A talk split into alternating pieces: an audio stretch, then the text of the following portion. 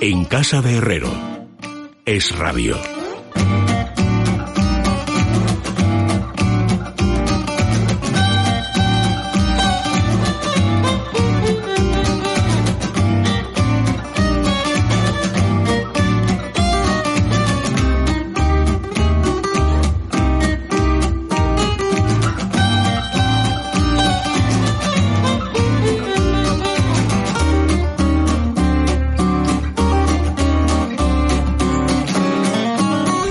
25 minutos, amigos, para que sean las 10 de la noche, las 9 de la Comunidad Canaria. Vamos a hablar con los sabios, que son dos y no tres, porque hay uno que es más sabio que los otros dos y se dedica a la holganza, que es una actividad muy sabia, por otra parte. Don Fernando Rodríguez La Fuente, bienvenido, buenas noches. Buenas noches, don Eso Luis. le descarta a usted, porque si está presente quiere decir que no está ausente. Claro. Don Luis Alberto de Cuenca, bienvenido. Muy buenas noches, don Luis. Eso también le descarta a usted. Luego, por exclusión, ¿quién es el de la holganza? El otro Fernando Sánchez Dragó, que ya lleva dos semanas consecutivas dedicándose. Vaya usted a saber qué, es mejor no investigar. Pero yo tengo datos que no tiene usted, don Luis, y es que el fin de semana lo he visto en la Feria del Libro, y entonces le dije, eh, ¿vas a ir el martes? Y dice, sin falta. Después de la, del programa ya me voy a París o no sé qué. Bueno, lo que demuestra efectivamente que ni siquiera tiene una palabra medianamente decente. Y sobre, Ahora- todo, y sobre todo que se ha ido a París antes. Pero tuvimos ocasión de ver a su hijo Aquela, que está divino de la muerte, es impresionante, simpatiquísimo, encantador y maravilloso. Es que se ha ido a la madre, como todo el mundo sabe. Ese clavado ahí a, a Naoko. A Naoko. Bueno, ¿y qué tal en la Feria del Libro, por cierto? No, yo no, yo no. Yo he estado en la Feria del Libro todos los fines de semana, en sesión de mañana y tarde, y me lo he pasado a bomba. Ha sido una excelente Feria del Libro por una razón, porque no ha llovido y porque no ha hecho demasiado calor. ¿Y eso se ha traducido en más ventas? Sí. Se ha traducido en más ventas y en más público comprador y el público estaba contento porque si cuando hace demasiado calor el público va como, como te digo, va- vagando por el desierto, como los israelíes en No, el y, desierto. y si has trabajado allí como trabajé yo, eh, como te toque la zona de sol Ah, bueno. des- por la tarde, Claro. te mueres. O sea, Tú- De hecho, he estado en la zona, zona de sol por la tarde, en casi todas las casetas me ha tocado menos una en una, y por la tarde mm, se estaba mm, relativamente mal, pero con un, un par de ventiladores ah, se- sí, se pues superaba. yo, yo lo pasaba ¿Pero tú en qué trabajabas tú en la Feria del Libro? vendiendo libros. eh, hace exactamente 44 años, el año Ya no te puedes acordar de los 75. calores que pasaras hace 40 Y de años. una huelga que se hizo, que fue, Bueno, pero estaría fue tremendo. el retiro está acababa de inaugurarse porque hasta el año 68-69, Este es el año Estaba set- en eh, Recoleta. claro, en, Reco- en el año 75. 25 ya estaba. en- Estaba en la caseta de, de, de fundamentos y nos dedicamos a vender libros de Lenin, de Mao. Eh, no te puedes imaginar. O sea, fue una cosa. eh, el, el materialismo y emperiocriticismo de Lenin y el imperialismo, fase superior del capitalismo. Ya ha fallecido don Francisco, Que ¿no? va, que va, no, no, no, no. con dos narices. Así estábamos y, y, y la verdad es que me pagaron después bien, o sea, pero, pero, oh, hombre, había gente que se acercaba a la caseta en aquella época. En esa época en la que Federico estaba haciendo casi lo mismo, no vendiendo libros, pero en, en, en Barcelona con el, con el maoísmo, ¿no? Yo era trotskista en cambio, pero, pero fue una, eh, la verdad es que me pasé toda la, toda la feria del libro y me lo pasé estupenda, estupendamente. La verdad es que es un sitio agradable, ves gente, digamos, encuentras a, a personas que no conocías, o que, perdón, que más que no conocías, que no habías visto hacía mucho tiempo. Muy agradable. Bueno, quiero suscitar, antes de que me contéis los libros que vais a recomendar hoy, una polémica del día que me parece muy interesante y que me gustaría eh, que pudiéramos ilustrar con vuestros sabios criterios. Sabéis que hay un lío monumental en la Universidad de Alicante porque resulta... ¿Ya sabes de qué voy? No, pues sí. ¿no? No, no, eh, es muy fácil de plantear. Es decir, eh, el hijo de un alférez del ejército que actuó como secretario judicial en uno de los juicios de Miguel Hernández ha pedido que, por favor, en una serie de artículos que se han publicado sobre aquellos sucesos, se omita el nombre de su padre. Eh, lo cual, pues a lo mejor es un acto de amor filial interesante. Hombre, pues si podemos desvincular la figura de mi padre a algo que fue verdaderamente duro, como fue la condena. Eh, primero yo creo que le- lo condenaron a muerte, Muerte. si no recuerdo mal, Sí, y luego sí, le sí. condenaron la, la pena y además se murió de tuberculosis mientras En- la en la cumplía en la cárcel, cárcel. sí, Murió en la cárcel en el año 42. Entonces, En en la cárcel de la calle Hermanos Miralles, que después se llamó durante un tiempo, ¿no? Sí, la calle eh, Porlier, la calle, la, calle- cárcel de. Porlier. En la calle- en la cárcel Estaba en la, en la que se llamó Hermanos Miralles, que eran dos este falangistas eh, amigos de Juan Y que es do- en la cárcel es donde Boro Vallejo le hace el famoso retrato. el famoso retrato que está que fue portada maravillosamente hecho. portada de la edición de, De los Taurus. poemas de Taurus colección temas de España Sí, señor. ¿te acuerdas? que fue una de las primeras Lo veces tengo que yo. salió Sí, sí. yo también ¿Qué, opina- era- qué opináis de que se pueda suprimir ese tipo de rastros históricos? Pues hombre, yo creo que es difícil que se supriman. Y- y como si, por ejemplo, Emma Penella No. o Terele Pávez ¿Y por qué? quisieran de- destruir eh, lo de Ruiz Alonso, que era su padre, Claro. en el caso de García Lorca. Es que son cosas que ocurren en la historia y que eh, son lamentables, pero eh, no se, no se corrigen, eh, digamos, eh, con la supresión de un nombre propio, ¿no? Yo estoy muy de acuerdo. Yo me parece que eh, lo que ha sucedido ha sucedido y precisamente si estamos en contra de algunas cosas es precisamente de tratar de cambiar tratar de cambiar la historia, ¿no? En eso los ingleses lo tienen Lo muy tienen claro. muy claro. Asumen lo bueno, lo malo, lo regular. Eh, Tú delante delante de- del Parlamento de Westminster ves ves una estatua de Cromwell Y Cromwell, Y eh, Cromwell diezmó a la población no, irlandesa. eh, de bueno. tres mató a, Y- y de cada tres o a uno. y decapitó a un rey. Decapitó a un rey. O sea que eh, eh, no tienen. Yo, yo creo que además el padre de, de este de este señor, pues en ese momento estaba.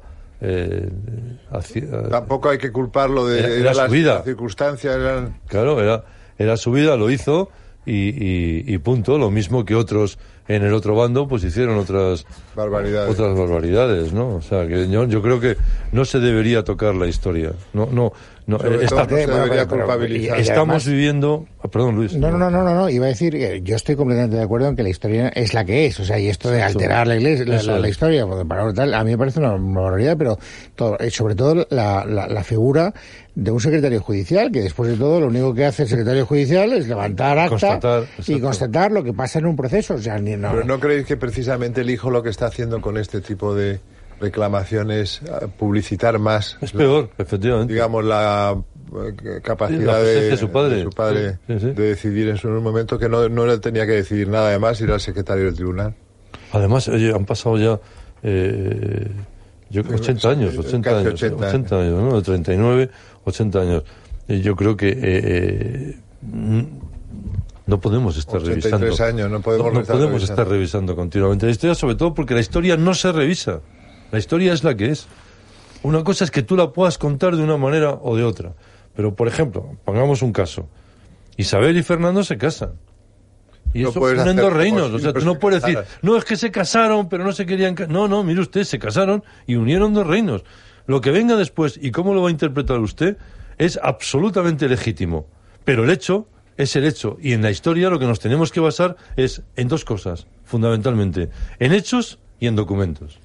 Lo demás son interpretaciones. Bueno, dejadme que eh, salude y además le agradezca que quiera estar con nosotros para conocer un poquito más de fondo esa historia a eh, Juan Antonio Ríos Carratalá, que es el catedrático de literatura española de la Universidad de Alicante. Fue muy conocido Juan Antonio Ríos Caratala, por Bueno, Dios. pues, eh, Hemos leído muchas cosas suyas. Bueno, pues eh, lo tenemos al otro lado del teléfono y él es el autor de esos artículos donde figuraba la referencia a este alférez cuyo hijo ha querido que desaparezcan. Y lo curioso es que la universidad parece que le ha dado la razón al hijo y yo no sé si Pues te- el, eh, don Juan Antonio está muy contento o no con eso y eso es lo que le quiero preguntar. Don Juan Antonio, bienvenido, muy buenas noches. Ah, hola, buenas noches. Eh, ¿Qué le parece el hecho de que en su universidad hayan accedido a borrar el rastro de este alférez? Bueno, es un hecho casi insólito y estamos todos, ahora la inmensa mayoría de los profesores, estupefactos ante la decisión adoptada. Todos confiamos que mañana se rectifique. Eh, el rector ha vuelto de viaje y todo indica que mañana va a ser rectificada esa decisión. ¿Y con qué argumento se, aunque sea con carácter provisional, y ojalá que se rectifique, porque todos los que estamos aquí presentes estamos de acuerdo que es una decisión difícilmente comprensible, pero ¿con qué argumentación, con qué eh, argumentario, digamos, se tomó la decisión inicial de retirarlos? Bueno, lo más insólito es que el gerente de la universidad, por lo tanto alguien ajeno a la profesión, como catedrático, eh, decide que esta figura no es una figura pública y que por lo tanto merece el derecho al olvido digital. Entonces, me, no... digital. Pero ¿cómo no es una figura pública? Ah, Sí. es- Sí, figura, figura, figura en un documento público. Ya, pero el gerente de la universidad no lo ha estimado así. ¿Y quién era el gerente, además, para tomar esa decisión? Eh, yo tampoco lo sé. Por eso el rector va a modificarla, probablemente. Decirle al rector que no se vaya mucho de viaje, ¿eh? No, no, no, no, es un peligro. Bueno, de todas maneras, eh, eh, existe- eh, usted ha tenido la oportunidad, le pregunto a don Juan Antonio, de hablar directamente con el, con eh, el, el hijo que pone en marcha, digamos, este proceso. Desde que me llegó la carta certificada, eh, mandada por un abogado, le he mandado unos 20 correos electrónicos y nunca me ha contestado. Bueno, pues una interesante reacción también. La no reacción es una reacción. Sí, todo. porque, porque yo le, he ofrecido bueno, que me indique primero si hay algún dato inexacto, algún error, alguna, alguna falta de apreciación, o si tiene alguna documentación que me pudiera aportar que para modi- modificar mis trabajos, pero nunca, nunca me ha indicado. Es lo que quiere es que no se cite a su padre. Claro, pero... Bueno, pero su padre estaba allí y era el secretario judicial del juicio. Es decir, que es que hay cosas que, aunque no nos gusten, están ahí y no las vamos a cambiar. Sí, claro, eh, yo me he limitado, yo, yo tenía más datos, ¿no? Eh, datos incluso familiares, pero me he limitado a decir quién, el cargo, el nombre y, y, eh, cuándo entró y cuándo salió de ese juzgado. Lo relacionado con Miguel Hernández, por supuesto. A usted lo que le interesaba era lo que se refería a Miguel Hernández. No, eh, a Miguel Hernández y todo lo que pasó por el juzgado especial de prensa, porque en realidad a Miguel Hernández le condenan por periodista, más no, no, no por poeta, ¿no? Eh, y entonces eh, yo seguí todo ese trazo del juzgado especial de prensa en un libro, en Nos vemos en Chicote, y estas dos publicaciones digitales eh, son consecuencia de ese libro, en realidad. Bueno, la parte positiva es que a lo mejor esos artículos que usted firma, a partir de ahora pueden despertar un cierto interés, una cierta curiosidad por parte de la gente. No, de, de hecho, el libro estaba agotado y el editor esta mañana me ha llamado porque va a sacar una segunda Bueno, pues edición. No hay mal que por bien no venga, ¿no? Curioso. Y, y y cuál, aunque, aunque no quiero que haga usted una lectura privada del libro y ojalá que se vendan muchos esta reedición, pero ¿qué es lo que usted cuenta, don Juan Antonio?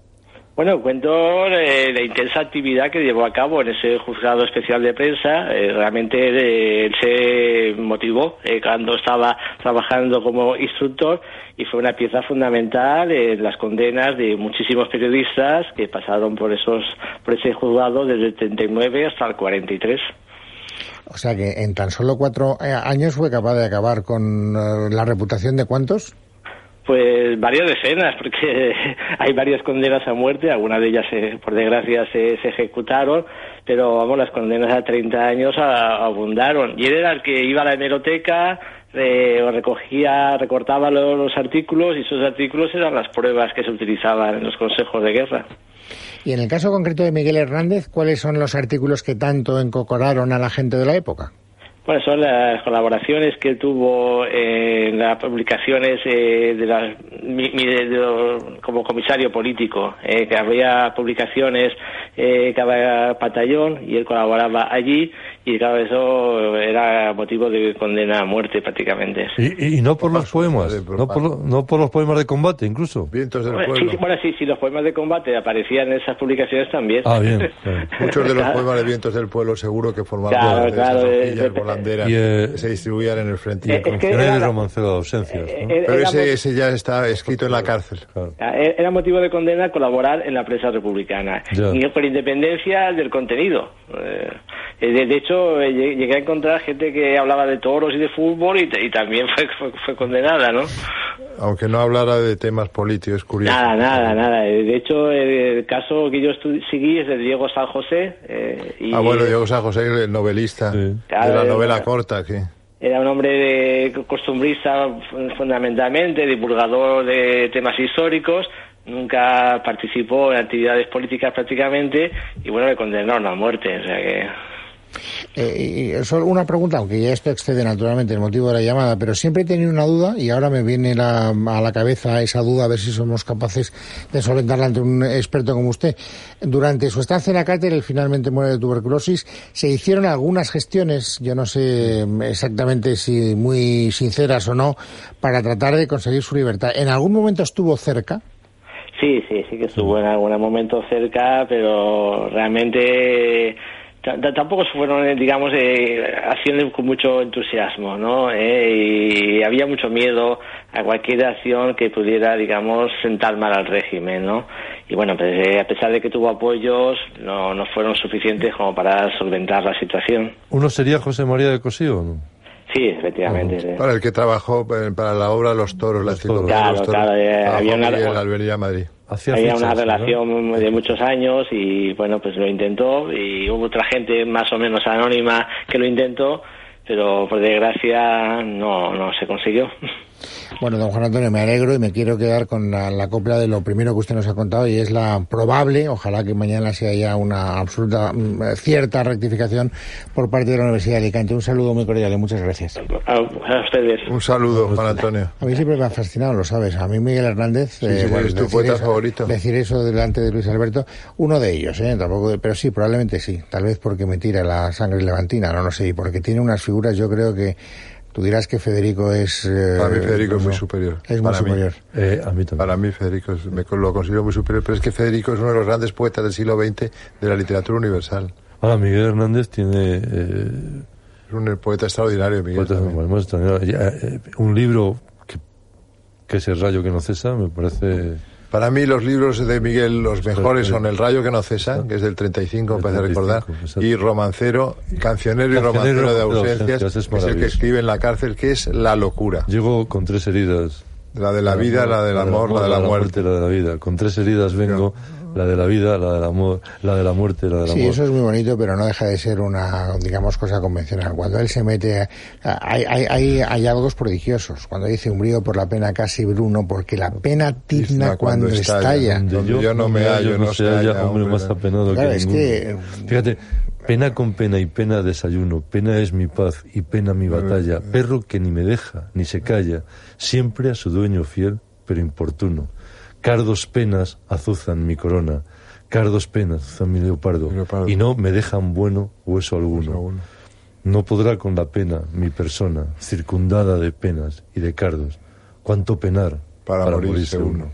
Serrat la musicó maravillosamente bien. ¿eh? Es Tengo verdad, que hizo un decirlo. buen- Curioso porque Pepe Hierro, ahora que lo estaba recitando de memoria, Fernando, me daba la impresión de que Pepe ha bebido mucho en, Hombre, en Miguel. muchísimo, sí, Mucho. Pepe, otro gran poeta, por Gran cierto. poeta. El, el- el poema ese de Todo y Nada. Bueno, ese de, De Pepe. el de Cuaderno de Nueva York. Podría Es ser, ese es un libro también único en la poesía española de posguerra. Y la verdad es que el poema de Todo y Nada, eh, que es un soneto también, tiene algo de Hernandiano. Menos tu vientre, todo es oscuro. Eh, además, en el caso de Miguel Hernández, siempre lo hemos dicho, es una persona que a mí me fascina él también como consecuencia de la biografía que tiene, ya no solo porque fuera un cabrero. un, eh, No, pero ojo que los cabras eran de su padre. ¿eh? Sí. Sí, bueno, un padre que le matara, pero quien las cuidaba era él, joven. Sí, ¿eh? las Y cuidaba. además las pero cuidaba que no eran tampoco, eran de una clase, diríamos, de campesinos, no digo acomodados, pero tampoco arruinados del todo. Bueno, pero él era una persona que autodidacta, que se enseña, quiero decir, no tuvo una infancia fácil. O sea, no, para nada. Él, él- quien le guía en, en su adolescencia es Ramón Sige, Ramón Sige. era un escritor católico, también de Orihuela. A quien le dedica la elegía El- famosa elegía- de... La que yo elegí en las 100 Yo quiero mejores ser- poesías de la lengua castellana. yo Para mí el poema, llorando. el poema más alto de Miguel es Yo quiero ser llorando el El hortelano. que de la tierra que a la, cuidas, a la muerte Ramón destercolas. Sige, Qué maravilloso. es. compañero del alma tan temprano. Bueno, Y además, ¿te acuerdas que el- el- está dedicado, Perfecto, dice, exacto. a Ramón Sige, Con quien tanto quería, Con es- quien tanto con quería. quien tanto quería. Había una revista que dirigía Ramón Sige que se llamaba El Gallo Crisis. Sí, que hay un facsímil, por cierto, que se vendía en el Consejo Superior de Investigaciones Científicas porque lo hizo en la Confederación de Estudios Locales, que eh, fue la primera revista donde Miguel Hernández eh, publicó sus poemas. Sabes que eh, quien, quien, quien, quien tiene una mala relación con él por ciertos celos es Lorca. Lorca. Lorca es curioso. eso se conoce poco, pero... Pero, Pero eso habla bien de Miguel, ¿eh? porque que Lorca se viera amenazado por... eh, Sí. No, pero vamos a ver, eso es que fue, la historia es que am, Lorca Vicente era consciente, eh, pero Alexandre es el, el- el tema. Alexandre acoge a Miguel con gran generosidad y lo apoya muchísimo. Yo creo que también hay un punto de celos en Lorca, decir, bueno, ahora viene este, Este- señor, este cabrero de, viene de aquí, de- Orihuela, de Orihuela. y me está quitando el cariño de mis compañeros de generación, o el que yo sea, porque o Alexandre idolatraba a Lorca también, Total, total. eso me lo ha dicho a mí Vicente muchas veces.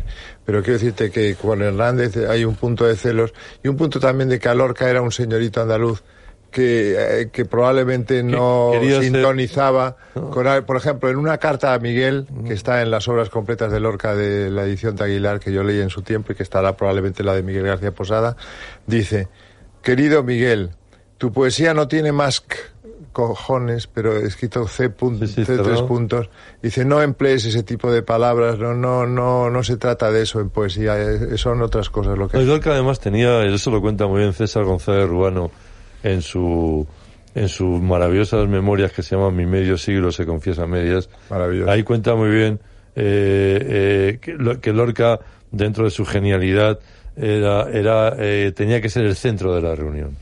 Es decir, tenía que, que, que eh, eh, el, el momento clave era cuando alguien estaba en, en- en una casa o, o en la residencia de estudiantes y alguien decía que Federico toque el piano, ¿no? Y entonces Federico ahí brillaba y, y, y- y- y había gente... Pero incluso en la época, por ejemplo, eh, ahora acaba de publicar este Víctor Amela, Sí. que es un famoso periodista de la de la vanguardia, vanguardia. de la el contra. que hace las entrevistas. Acaba de publicar un libro maravilloso. De Yo Castellón, por cierto. De Castellón, sí, señor. Yo pude salvar a Lorca porque un abuelo suyo, que era campesino de la Alpujarra, tuvo relación con Luis Rosales y con la familia Rosales en ese momento y hubo un momento en que pudo salvar a Lorca y, y no lo logró. Bueno, pero lo intentó de nuevamente, así como lo- me refiero a Rosales. Rosales Sí, lo sí, intentó sí. de nuevo. Y es verdad. Y con Rosales se fue injusto porque Rosales llega tarde. No, no, fue tremendo cuando, por ejemplo, Pobre Rosales. Rosales. fue a reuniones po- poéticas en Cuba, en otros lugares de América, era silbado, Sí. era insultado por la gente. Y- Y una pregunta, ¿consta Injustamente. la reacción de, de Miguel Hernández ante la muerte de Federico o no?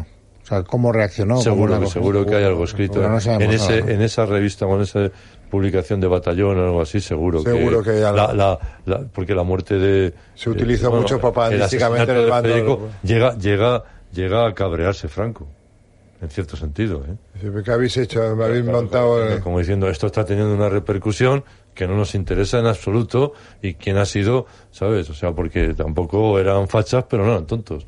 Es decir, se dan cuenta de que eh, el movimiento de escritores, que además muchos escolados a la izquierda y con el con la internacional comunista moviéndose en todo eso que eran los congresos antifascistas, de escritores antifascistas y tal, la muerte de Federico, mucha de la muerte, pan. de la manera que muere Federico, siendo esa persona con un, con un, con un halo especial, un hombre que había, había estado en Estados Unidos, que había viajado a Cuba, a Argentina, que había tenido muchísimo éxito, que estaba ya traducido, pues es, es, es un golpe muy, eh, o sea, decir, eh, eh, fue Un golpe pro- propagandístico muy negativo para los para, rebeldes. para, para, lo- para absolutamente. Ahora, eh, cuando él está en casa de los Rosales, cuando van a buscarlo, eso se cuenta muy bien en la novela de Amela, que Sí. acabo de leerla, Ah.